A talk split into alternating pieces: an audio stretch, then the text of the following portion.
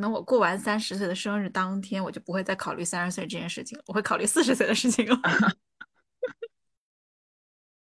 生活节奏太快了，没有办法容许你，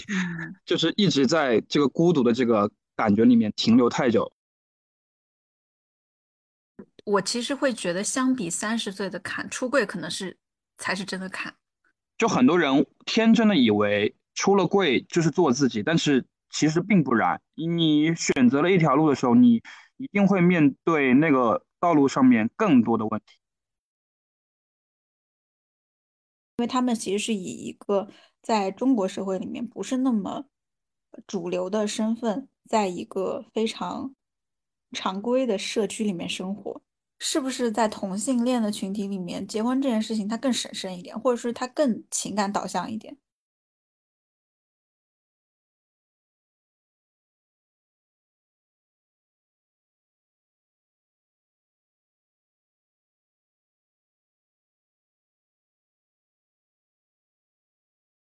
大家好，欢迎来到边喝边聊，我是主播二狗。今天请到跟我一起边喝边聊的嘉宾是六七。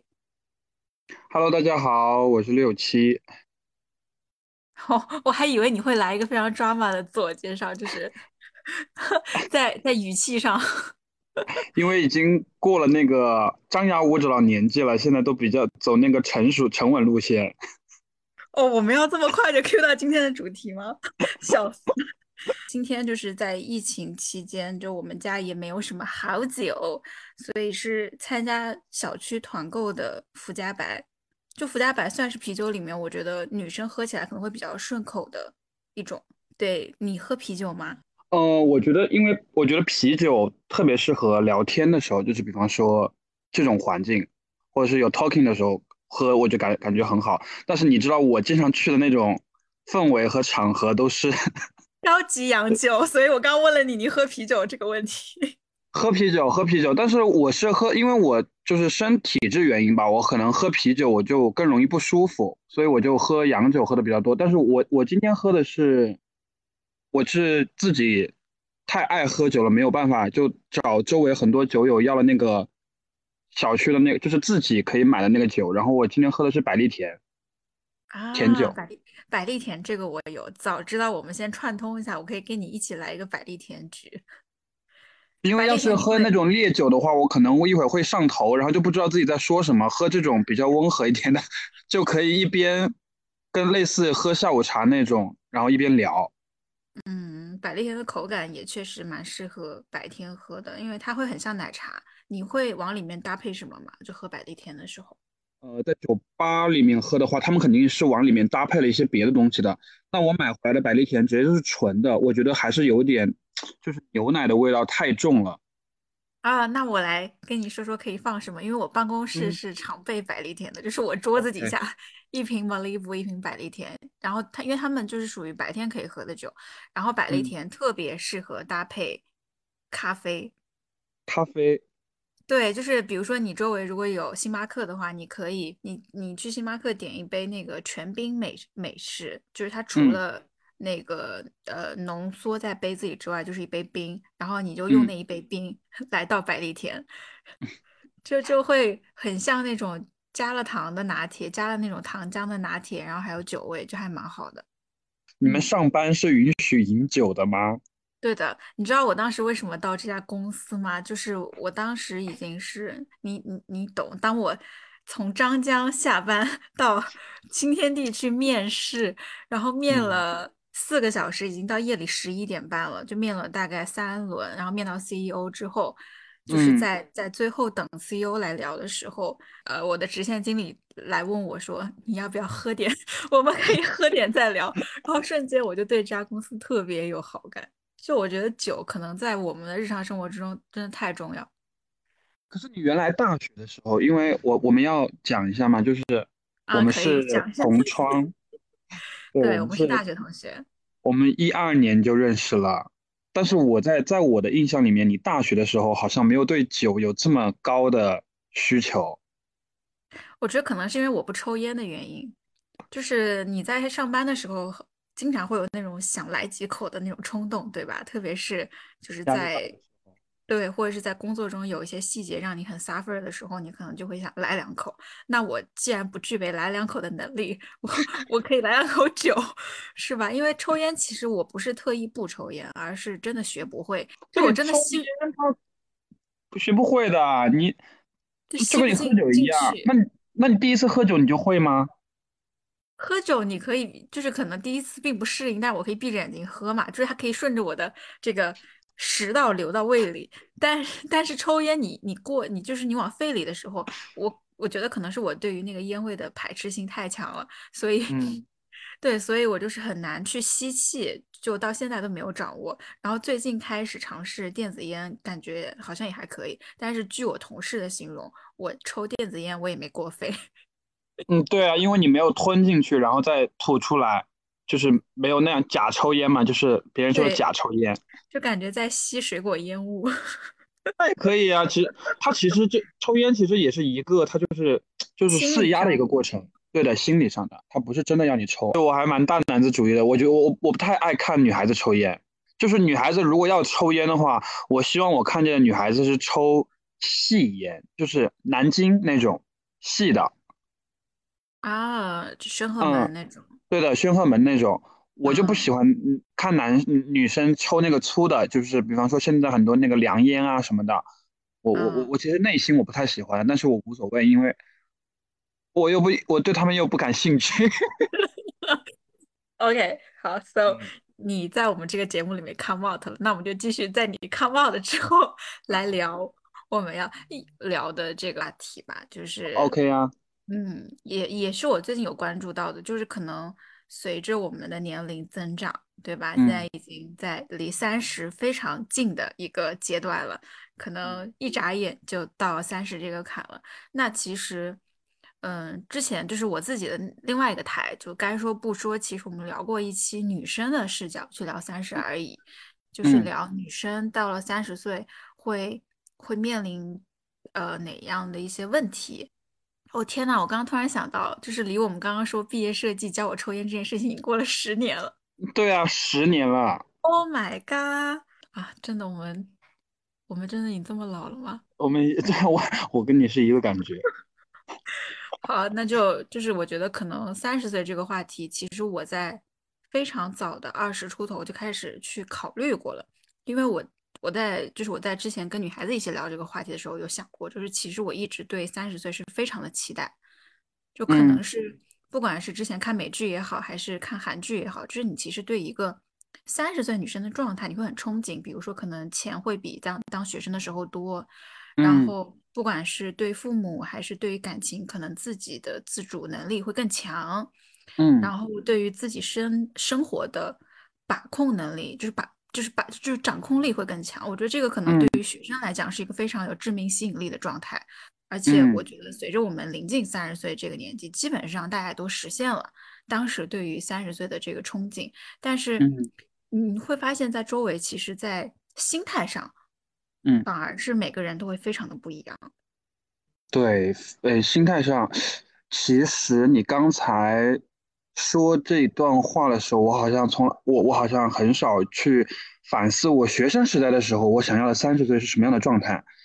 然后你刚才说的那一瞬间，我有好好去反思一下，对我有好好去想一下，我说我学生时代的时候，我期待的三十岁是什么样子的？我发现我达到了那个目标。啊，你当时期待的三十岁是什么样的？因为。我们当年入学的时候，其实正好是互联网综艺兴起的那个时候嘛，就正好是奇葩说很火的那个阶段。对，网综很火。那然后那一段时间，互联网公司就发展的非常蓬勃嘛。然后我当时的目标就是，我就特别爱看《杜拉拉升职记》，你知道吗？就是我就觉得那种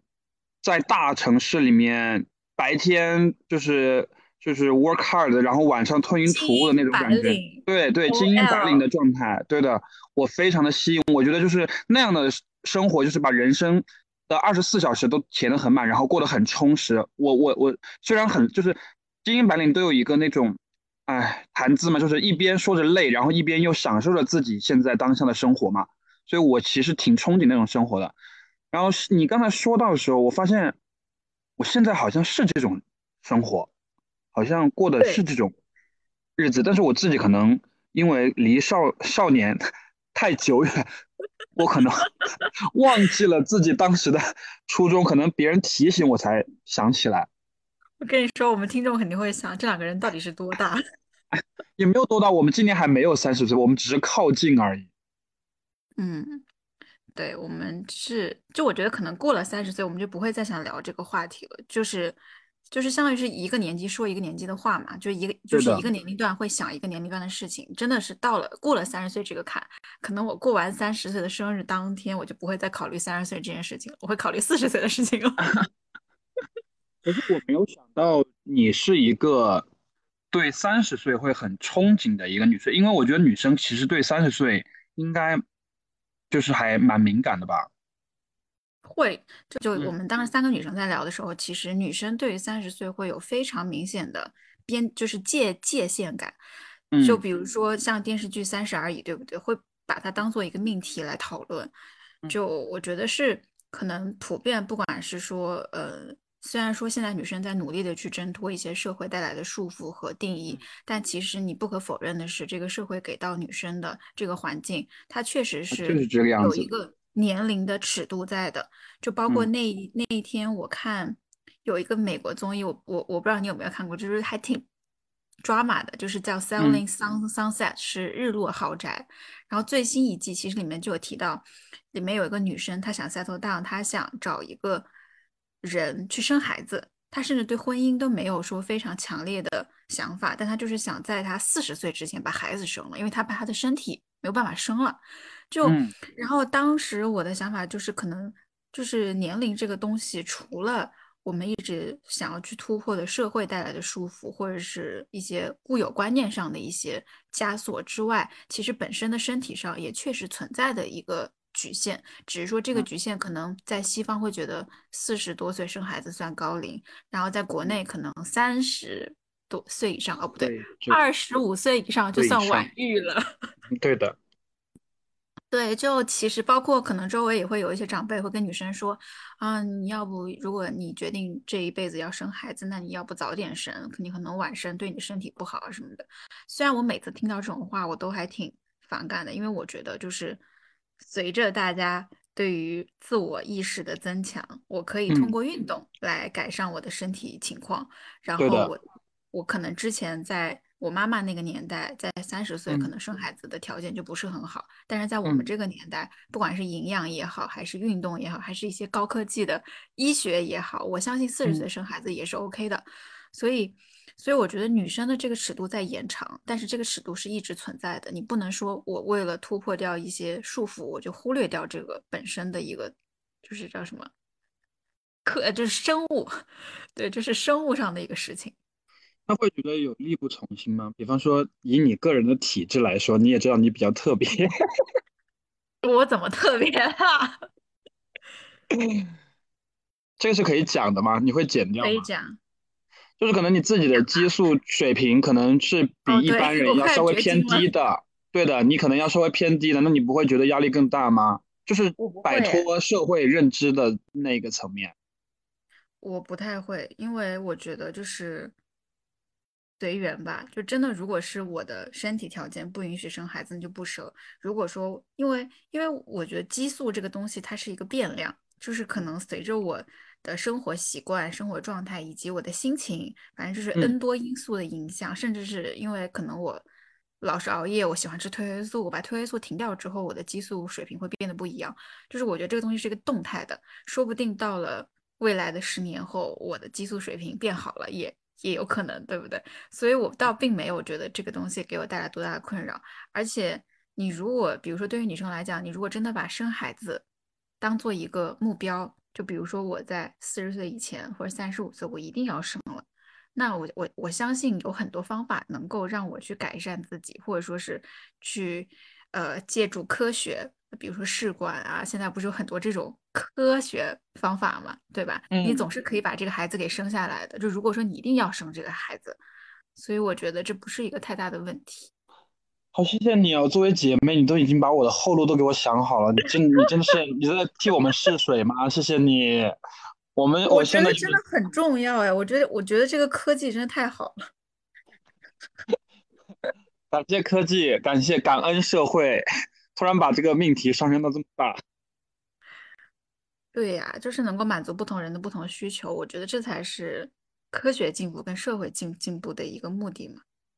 那我觉得你说到年龄这个东西，我觉得对于我们这个群体来说，其实跟你们是差不多的，嗯，就是会我觉得会比较嗯会有女生的困。境一点。对的，会有点偏向女生。我但我觉得看人吧，就是其实我个人状态，我觉得我现在是刚刚好的，就是三十岁左右，我觉得是刚刚好的。但是其实我觉得我内心就是有点焦虑的，嗯，我是焦虑的比较焦虑。点在哪？嗯，焦虑的点就在于，就会就跟你说的一样，我们都会存在一个社会认知的问题。就比方说，在社会上面，大家普遍认知三十岁的呃三十岁的 gay 就不太会受欢迎啊，然哦，后真的年轻，吗？呃，对啊，对的对的，大家都会喜，男男生三十岁左右还蛮帅的，就是那种魅力是小男生没有的。对的，就是我，所以我才刚才才强调，就是说，可能我自己现在的状态，我觉得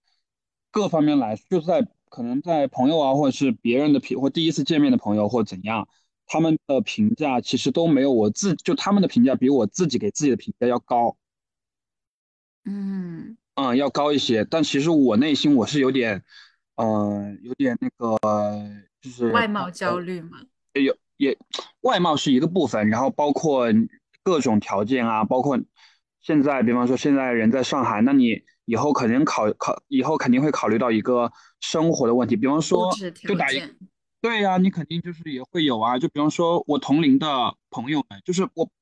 脱脱开这个圈子来讲的话，同龄的朋友们，比方说你嘛，那我们是同窗哎，大家都在一个呃一个一一条线上。那他大家都结婚啦，或者是大家都已经现在呃有的已经很多都生孩子啦，啊，不管男生女生什么的，那你其实私底下再把他们就是跟原来大学的时候一样，把他们喊出来聚会啊，然后干什么的时间也很少，因为。人家要，对啊，因为他们要但就人的精力是有限的话，因为他们要照顾家庭啊，而且他们也步入了人生的新的阶段，可能他们跟你聊的话题啊，或者是 care 的点。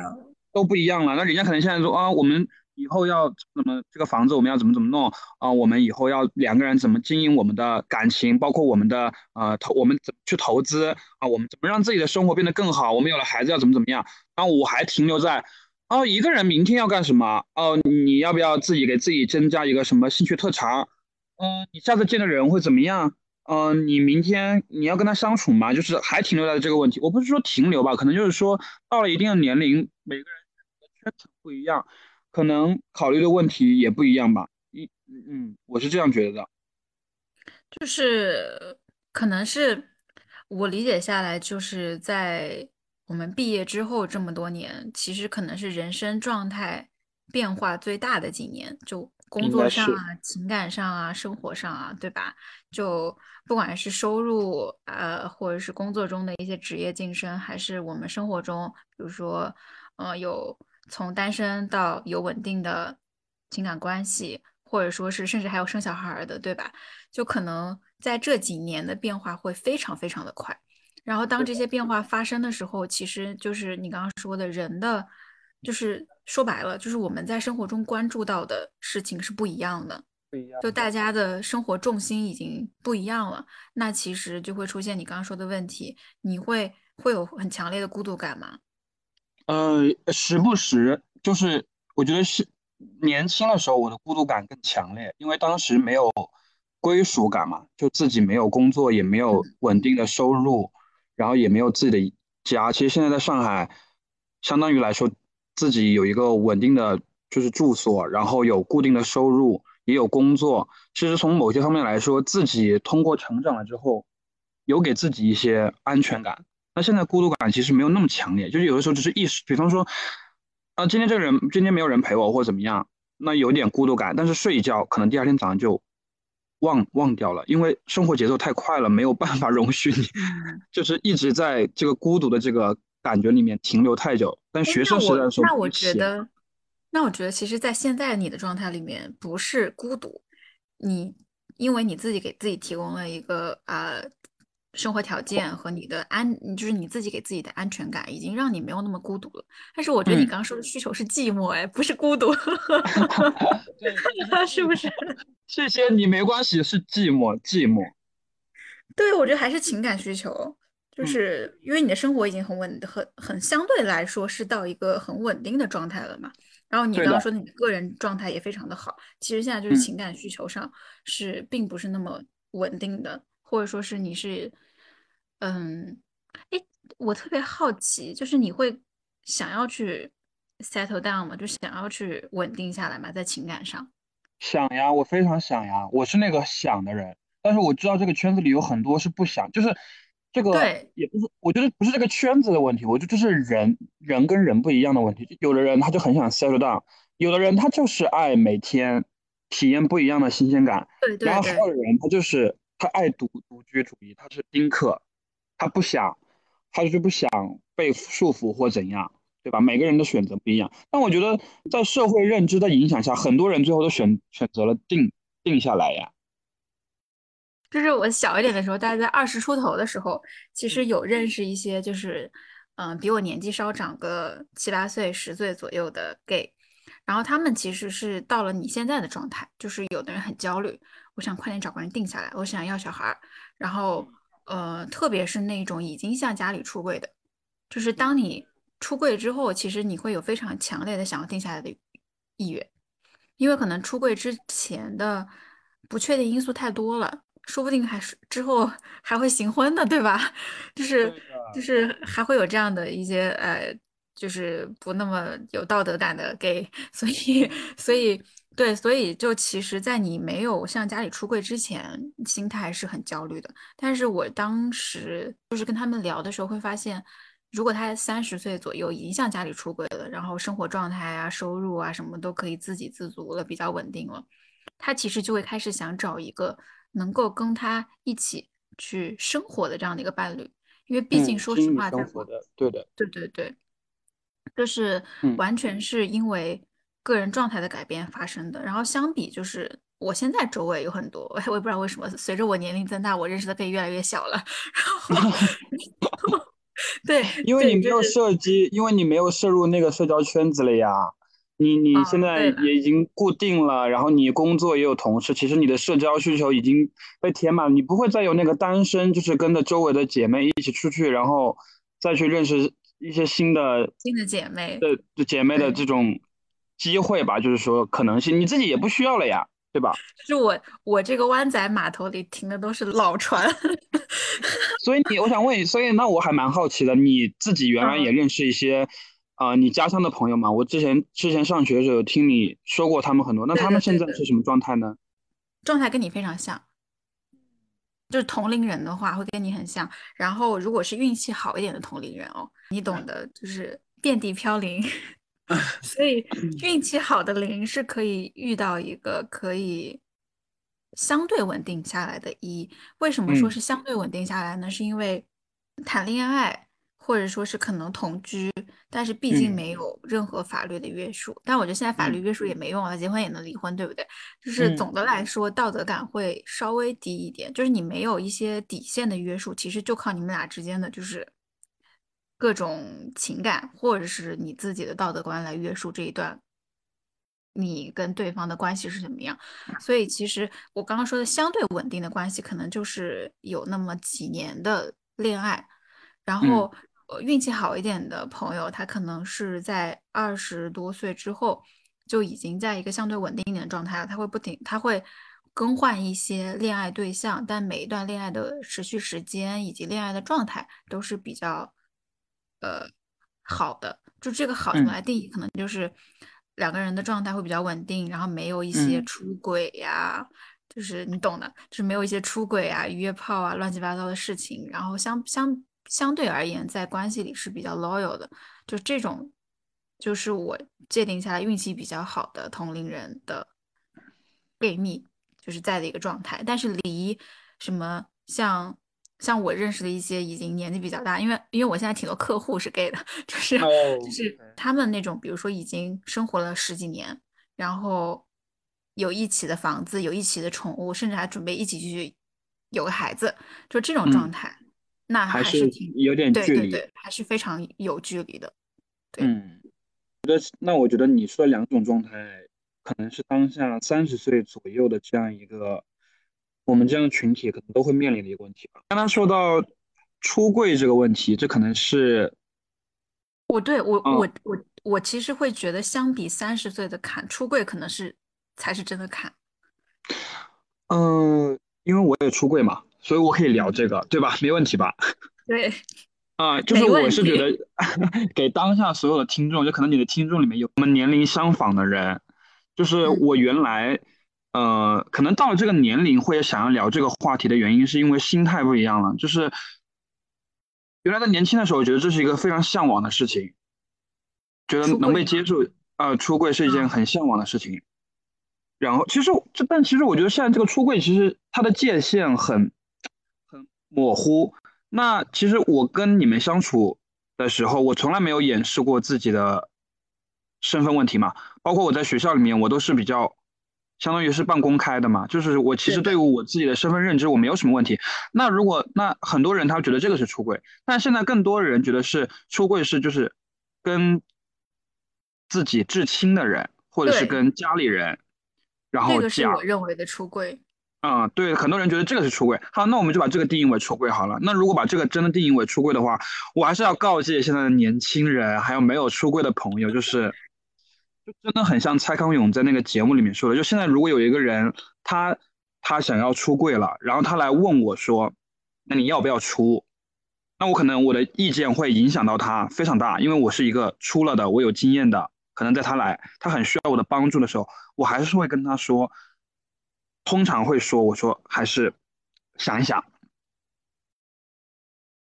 还是就是还是不嗯，要，还是你再考虑一下就是你觉得为什么会有这啊，样的一个，这是我的意见。嗯，就是我想知道是什么样的经历或者什么样的思考，让你有这样的建议可以给到。嗯，我希望大家是经过深思熟虑的。就比方说，如果你的状态是你刚才所说的第二个阶段，就比方说你们已经有共同的财产，你们已经要结婚生，你们已经要，呃，在我们的概念里面，就是你们要结婚生子了，你们已经有了明确的下一段的人生目标，而不是说仅仅是跟着他在仅仅是跟他在恋爱嗯的嗯，话，那我觉得你可以往前走一步了。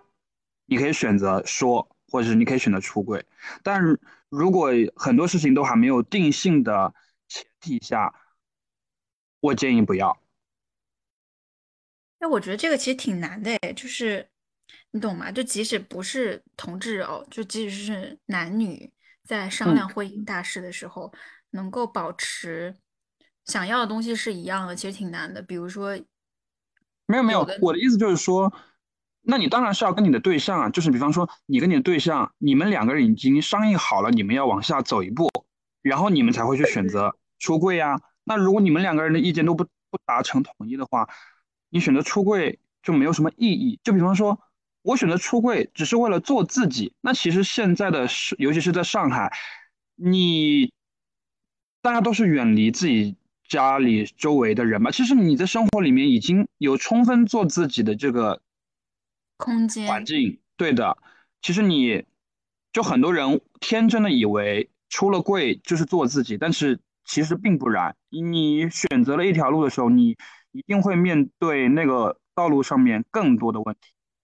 所以我，是我从从我一个就是就是旁观者的角度来讲，就我真的之前的理解，就在你今天跟我讲刚刚那段话之前，我理解觉得出柜都是向父母出柜，是向父母展露最真实的自己的一个嗯，面貌。因为因为说白了，就是除了除了我朋友里面有出柜有没出柜，我相信你当时出柜的时候也有这种想法了，就是包括包括像你看的一些剧啊什么的，其实很多真的会有人出柜是想向父母想让父母更了解自己，不想在父母面前伪装的这种心态。嗯，你说的这个很对，但是就给你讲个故事吧。嗯。就我觉得，因为我出柜的时候，我当时还在国外念书，其实我不太能感觉到我父母的情绪。直到有一年回家的时候，就其实呃回家的时候有听到父母讲一个故事，就是有一年他跟父母跟周围同龄的叔叔伯伯，然后一起出去玩儿，他们去滑雪，然后他们坐在那个缆车上，他们那个缆车的前面一排坐的是一对拉拉。然后就在那个缆车上面，就是呃亲热嘛，就是情侣情侣都会做的事情。然后呃叔叔阿姨还有我爸父母的那个缆车就看着前面，然后周围的叔叔伯伯都在那里就是发表一些不好的言论，然后呃就是评头心理压力评头对对对评头论足的。然后本来氛围都我父母都开始都挺开心的，然后听见他们说这些。话的时候，他们就瞬间，父母就都不说话了。其实我觉得你爸妈不是因为他们在指指点点不高兴，而是因为他们会担心你在这个社会中会遭遇到这样的一些事情。对的，对的，他们是出于心疼小孩的角度来觉得很难过。当然也有了，但我觉得父母，我就就是我觉得通过出柜这件事情，我能理解到。就是有一天，精神状态上真的觉得自己长大了。就是我觉得父母也是有自私的情绪的，父母也是人，也有也会自私，也有缺点。父母也需要就是一个生活的空间吧。他在他们的那个年代接受的传统观念的影响，他周围的人能接受，他也不想周围人用另眼相看的态度来看他们。他们首先不想，但是他们更不想的是，不希望自己的小孩儿以后在社会上面。会受到这样的，呃，他们所谓的不公平待遇，那其实我们根本就没有，对吧？但是我觉得他们说这个，我听见我父母讲这个故事的时候，我觉得作为子女，出于孝顺或怎样，我觉得我非常能理解他们的感受，会心疼的，会心疼的，我也心疼我的父母啊，我也爱他们，所以我不希望他们，因为我不希望我自己的决定，就比方说做自己，我觉得很好。现在所有人都想做自己，但是如果你的做自己伤害到了你周围的人，我觉得我可以稍微退一步，因为就是还是要思考一下，因为你其实你有自己的环境去做自己嘛，你没有必要一定要让全天下的人都喜欢你。当然，我觉得出柜是件很好的事情，那只是我父母在初期的时候的反应，现在他们都已经 很接受了，包括我。就说，我只是说有这么一个过程，不一定每个人都能，就是熬的熬过来。那你自己要不要熬？你你要选择的。对，其实其实你去分享这个故事的本质，还是想说，在决定出柜的事情以及可能决定出柜的时机，都是需要去好好考量的。可能你会希望考虑的不只是你，就是自己，会要考虑至亲、周围的人以及。你现在所处的这段感情，对啊，我觉得这个可能也是三十岁的一个状态，就是你临近三十，或者是年龄越来越大，你的思维当然就会越来越成熟，那你思考问题的方面可能就会变多。那你做一件事之前，你当然就会思考很多东西，就不会像原来二十出头的时候，就是我想做这个我就做这个了。你现在多少肯定还是会有一些，不是说顾虑吧，就是说一些谋划，嗯，分析一下利弊或什么。对你这样让我想到，就我们最近不是封闭在家里嘛，就已经过去五十多天了，快六十天了。然后你已经封这么久了？啊，我对我三月十号就在家里了。OK。对，然后呃，在封闭期间，我们不是小区都要集中做核酸嘛？嗯。然后其实我知道，我之前在装修和刚搬家的时候，我知道我们小区里面有一些是。可能是呃同志的伴侣住在一起的，然后对，然后我们小区的情况是因为是呃就是新搬的小区，就刚刚可能大家都是在同一个时间搬进来的，然后这个小区里面据我所知现在是没有出租的房子，现在基本上都是自住房。然后当我数次在核酸和领物资的时候，看到一些同性伴侣一起下来的时候。就我相信所有人，就即使是那些婆婆妈妈、爷爷奶奶，也能看得出来他们俩是一对。看到他们，其实我会觉得很好，就真的是觉得是感觉这个社会特别正常。你们小区还有单身的吗？要不要把我介绍过去？就我们小区这个户型很难有单身的，因为因为我们小区就是都是最少的是三个房间。哎，好羡慕哦！就是这是我，这是我，就是跟你说的，这是我很想踏入的下一个，就是人生阶段。然后我觉得，就是跟你说的，就是我各方面自己也在做准备嘛。我觉得。可能跟你去年那个还在准备的阶段，我觉得我差不多。就是我自己，我虽然还没有出现这个人，但是我自己是有在给自己准备的。就是你总要给自己下一步做考虑嘛。我觉得就是说，现在你这么一讲，我发现好像真的不是孤独，哎，就是寂寞。因为一个人生活的时候，你还有很多事情要做，哎。对呀，大家都很忙。说白了，现在没有人是不忙的。对，其实讲到我们小区的那几对同性伴侣的生活，我会，就是我其实会有一些脑补，比如说我会脑补，比如说我刚刚提到了，他们肯定是一起，就就不管是说就是资产或者怎么样也好，反正是肯定一起住在这个地方，而且是他们其中某一个人或者他们俩的房子，肯定是是是这样的。然后甚至我还会去脑补说，他们是不是已经在国外结婚啦？然后回来啊，这样子就是我会去觉得他们这一段稳定的关系，可能之间有很多很多过程来帮助他们加固。然后作为一个呃，作为他们的邻邻居吧，然后作为资深的湾仔码头，其实我 会有一点点担心，就是在这样的一个社区里面，因为说实话，这样的社区里面，大部分百分之九十九住的可能都还是嗯一家三口，一家四口。对吧？还有那种一家 N 口要要帮那个下一代带小孩的，就是多多少少，就我相信在上海，在这样的一个在在上在这个时代的上海，就环境一一定是现在全中国最宽容的，就是我可以保证。但是我还是会觉得他们生活中不可避免的会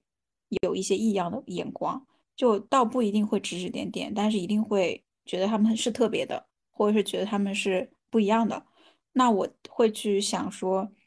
当他们这样的一对伴侣在我们这个小小在我们这个社区里面，那我相信是还是会有一些异样的眼光，所以，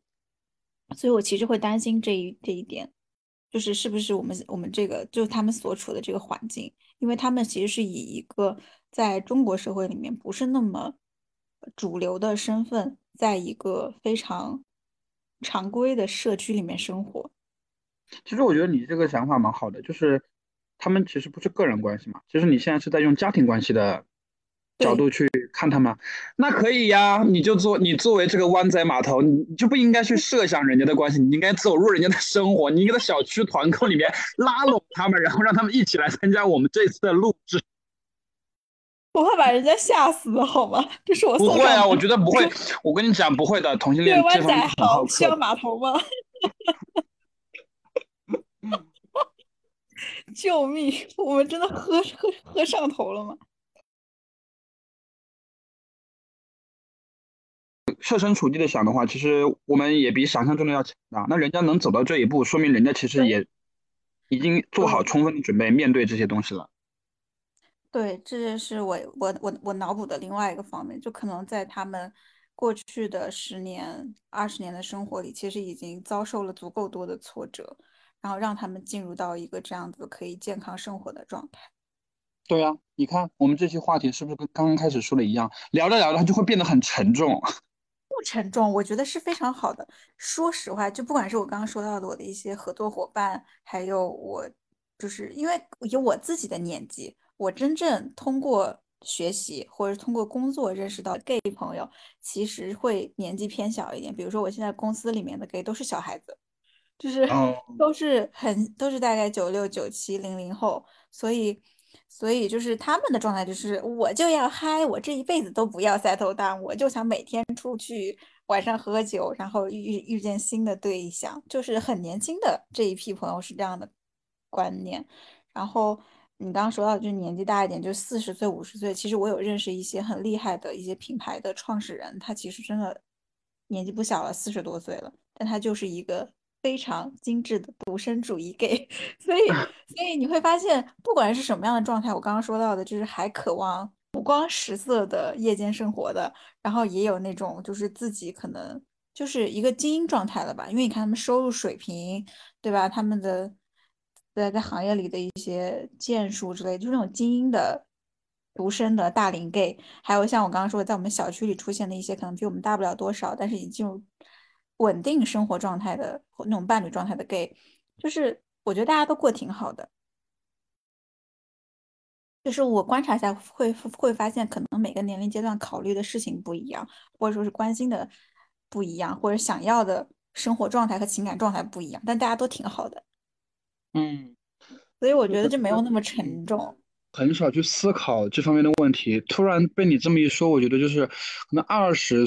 出头的时候，你可能人生是真的迷茫，就是真的不知道自己要往哪个方向。对对对，你不知道自己往哪个方向去走。但现在临近三十，就是虽然有的时候会遇到一些困难或者是小的迷茫，但是生活的大致方向还是很清楚的，还是很清晰的，不会不会像原来一样就是那样那样的大起大落。我不知道这个是不是因为到了这个年纪都都会这个样子，就不管是不是 gay，就我不知道你有没有经过那个阶段，就我们来讲二十出头的。gay 朋友好了，他们其实现在就是会去标榜自己，我不想对感情负责，就就也不是说标榜自己吧，就他们会把自己的渣非常坦然接受自己的渣，就我不知道是，我觉得这个不是，这个是零零后的特点，我们我们年轻的时候，我们我们年轻的时候不是这样子的。哦，但但也有有可能哦，就我们因为我们在讲就是三十岁这个年龄阶段，是因为我们到了嘛。那现在的零零后也确实是特别早就就是我们刚刚又说出柜这个话题，他特别早就出柜了，就可能在很小的时候，家里人朋友全部都知道了，然后在社交媒体上啊，也不去畏惧自己的一个呃社会形象是什么样的。对啊，你不觉得现在的零零后或什么，他们做自己就很像我们原来？二十出头羡慕国外的那些大学生的生活嘛，就是他们现在过的就是他们的生活，他们很清楚自己要什么。然后很多二十岁出头的，他们很早就开始干自己想干的事情。嗯嗯，那在感情状态上面，他们也更追求一个独立跟开放的一个状态。你可以说他渣嘛，就是我们中我们中国人在道德观念上评论他是渣，但其实，在换一个社会环境，大家不会觉得这是一个什么，就是。大家都是在这样一个环境里面，你出来玩，你就得，你就要知道这是一个现实嘛。你自己二十岁出头的时候，你你在感情里面 都差点溺死，你好意思说你跟他们是一样的？我俩都差不多。那那也对了。说到说到呃零零后，我们说的 Z 时代，其实真的是蛮羡慕的。我经常会跟我对象以一个非常低位的方式来跟他讲，我说现在这一代就是 Z 时代，真的可以。就是我会觉得他们的，嗯，观念，他们的独立思考，然后他们的这种，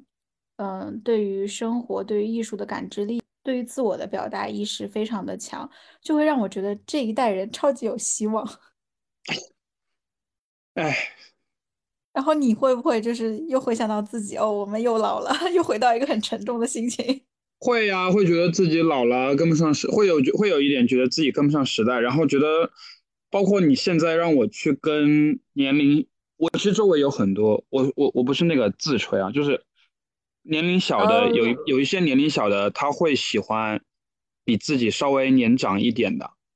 他们觉得就啊对比较成熟比较有魅力什么，但是每次遇到呃一些弟弟的时候，我都表现的不太热情。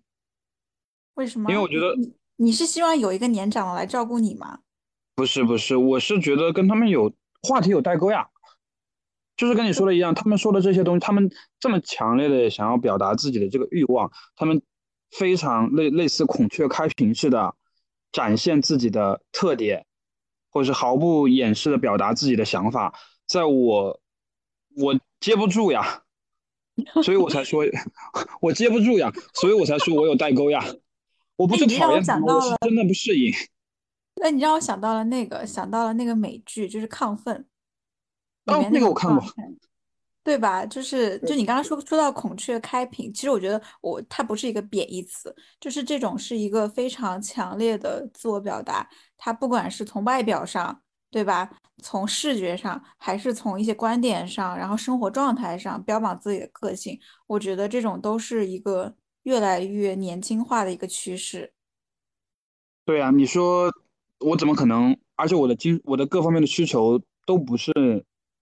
在 就是年龄小的弟弟身上能够相互有 match 或者是吸引的，我怎么可能还会跟年龄小的有什么呢？就是可能就平常出来玩玩吧，就是喝喝酒啊，或者是嗯跟朋友一起对交个朋友这样子，但不会跟他们有一些别的什么很多的，就是我这是我内心的想法。但是当他们真的来问我说你为什么对我？这么这么冷漠或者怎怎样怎样的时候，我还是会稍微留一点情面，就是不会把话说的很很很绝，因为不想伤害人家年轻人家年轻小朋友的心，因为我想自己也是这么过来的，没有必要把话说那么死。我觉得是你现在整个人就已经进入到了一个 ready to settle 的一个状态了，就是你其实已经准备好，然后甚至可能准备了一段时间去稳定下来，只是说现在需要找到那个可以跟你一起稳定的对象。对，但是这个也蛮难的。就说到这个的话，这个真的很难，这是我觉得是最难的地方，比你个人做好准备还要难。对的，我觉得挺难的。包括其实我也有在接触，就是不一样的人嘛，也有。我我可能就比方说，我对这个人有兴趣的话，我可能就会表现的比较热情。那我可能每天都会关心你啊，或者是想要跟你说话什么，但不会像二十岁刚出头就是。我觉得黏着跟主动热情还是两码事的。对我觉得我现在的状态是，我会主动去关心你，然后我会想要每天跟你交流。我觉得你不觉得吗？就是你哪怕你现在跟已经迈入步入了婚姻的殿堂，但是两个人要有分享欲，这个是很重要的。就是你们两个人一定要有话可以聊，然后两个人也愿意听对方聊什么。我觉得这个很重要，哪怕每天都只是差不多的事情。这个我觉得这这一点，我觉得是在。各种类型的伴侣关系里面，就不管是拉拉也好，gay 也好，普通的男生女生也好，就是不管是在什么样的关系里面，其实能够沟通有话聊，是一个是一个大家都在追求的事情。事情对的，你要我保持一段平稳的关系啊，所以我经常就是，嗯，我会很主动，然后我也会主动找人家聊，那别人。不跟我聊的时候，我可能会问他，我说你是不是在忙或怎样？其实也没有逼迫人家的意思，但可能我遇到的人，他们就是可能现在他们目前还是更需要呃自己的空间吧，就是可能不会像我一样已经准备好有一个要 settle down，或者是两个人来电来的不是特别的呃强烈这样子，对吧？那我也觉得是。适可而止的时候，我就会悄悄的离开的，我也不会跟人家大吵大闹。我觉得现在都大家都是一个很平滑，一个很就跟年轻时候成年人对自己情绪的控制。对的，就是你已经其实他说不说话，他理不理你，他对你感觉怎么样，你自己内心其实很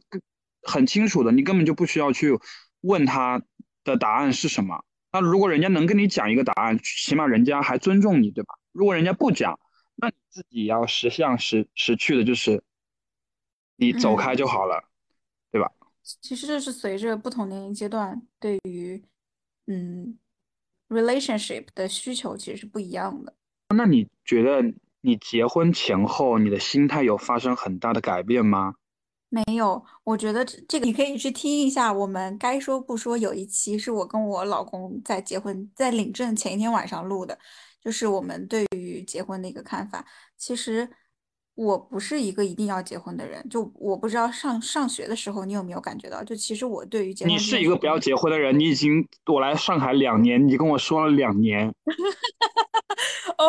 是我真的是一个，就是可能结不。我不知道你老公对于这个看法，他作何感想啊？你去听一期节目，我不是那种我一定不结婚，或者是我不是那种我一定要结婚，就我没有一个说非常极端的立场预预设给自己，因为我可能也不是很喜欢很绝对的事情，所以，所以我在确定要结婚的时候，或者要跟这个人结婚的时候，我是能够明确说，呃，我们俩。结不结婚对于我们俩之间的关系和我们俩的生活状态没有一个很大的改变。你才会跟他结婚吗？对，就是我确定结婚并不是一个呃会对我们俩的生活我们俩关系带来质变的一个事情，我才会跟这个人结婚。因为说白了，你刚刚也讲到，人其实是有自私的这一面的。我相信很多人都，我也不确定是不是大部分人啊，就我相信有很多人是不希望自己的生活状态因为婚姻或者是因为感情状态的改变而调整的。当然，女生必须得面临的改变是，我如果要生小孩，我肯定是会有巨变。但是如果不生小孩的话，其实我觉得对于现在很多年轻人来说，婚姻关系已经不是什么太大的一个变化了。但是这一点上，我觉得是跟你们这个群体不一样的，因为比如说男女关系里面，其实结婚它可能就是法律约束嘛，但是在对于你们群体来讲，本身也没有什么法律约束的可能性，所以。所以其实更多的就是情感约束，那那就是有没有结婚，或者说是有没有在国外结婚这样的一个前提条件，更多的是情感上的，而不是一个真的是能够保障你什么的。就是男女结婚其实是可以保障到一定的财产也好啊，或者什么别的也好，但是其实对于 gay 的伴侣关系来讲，他其实没有那么强的法律约束能力。那结婚对于你们来说是什么呢？啊，你倒是你难倒我了，因为我现在还没有步入这个阶段。如果你要跟我讲说结婚对我们来说意味着什么，当然它需要一个法律的约束，你这个说的是很对的。对，需要一个法律的约束。这是罗翔老师说过，法律是道德的底线。对啊。嗯，就我周围哦，其实我周围有一些。可能男生我倒没有聊过，我周围很多拉拉是会有结婚的打算，而且可能是在恋爱了一两年之后就会开始准备结婚。拉拉结婚其实基本上不是说为了关系的稳定，比如说我们俩要确定我们俩一辈子生活在一起，所以我们去结婚。他们更多的是向往结婚这件事情，然后只是因为在国内没法结，所以要到一个可以结婚的地方去结婚，甚至可能会定居在那个地方，所以。对于他们来说，不是说一定得有这样的一个夫妻关系，而是对于他们俩之间情感关系的一个目标的期待。大家都心知肚明，在国外结婚，其实说实话就是保护不了大部分人的婚姻关系，对吧？就是不管是拉拉还是给。你突然问我说婚姻。对我们这个群体来说意味着什么？我我竟然真的答不上来。我也我哎，那你会会会想结婚吗？就是你会期待结婚吗？因为我周围也有一些 gay gay 朋友，就是他他没有找到合适的伴侣，但他期待结婚，他会想要去某一个合法的国家，然后找到一个人去结婚，然后生活在那边，养狗、有孩子什么什么的。所以你会期待这些？期待啊，当然期待啊，我期待。就如果条件允许，我当然期待啊。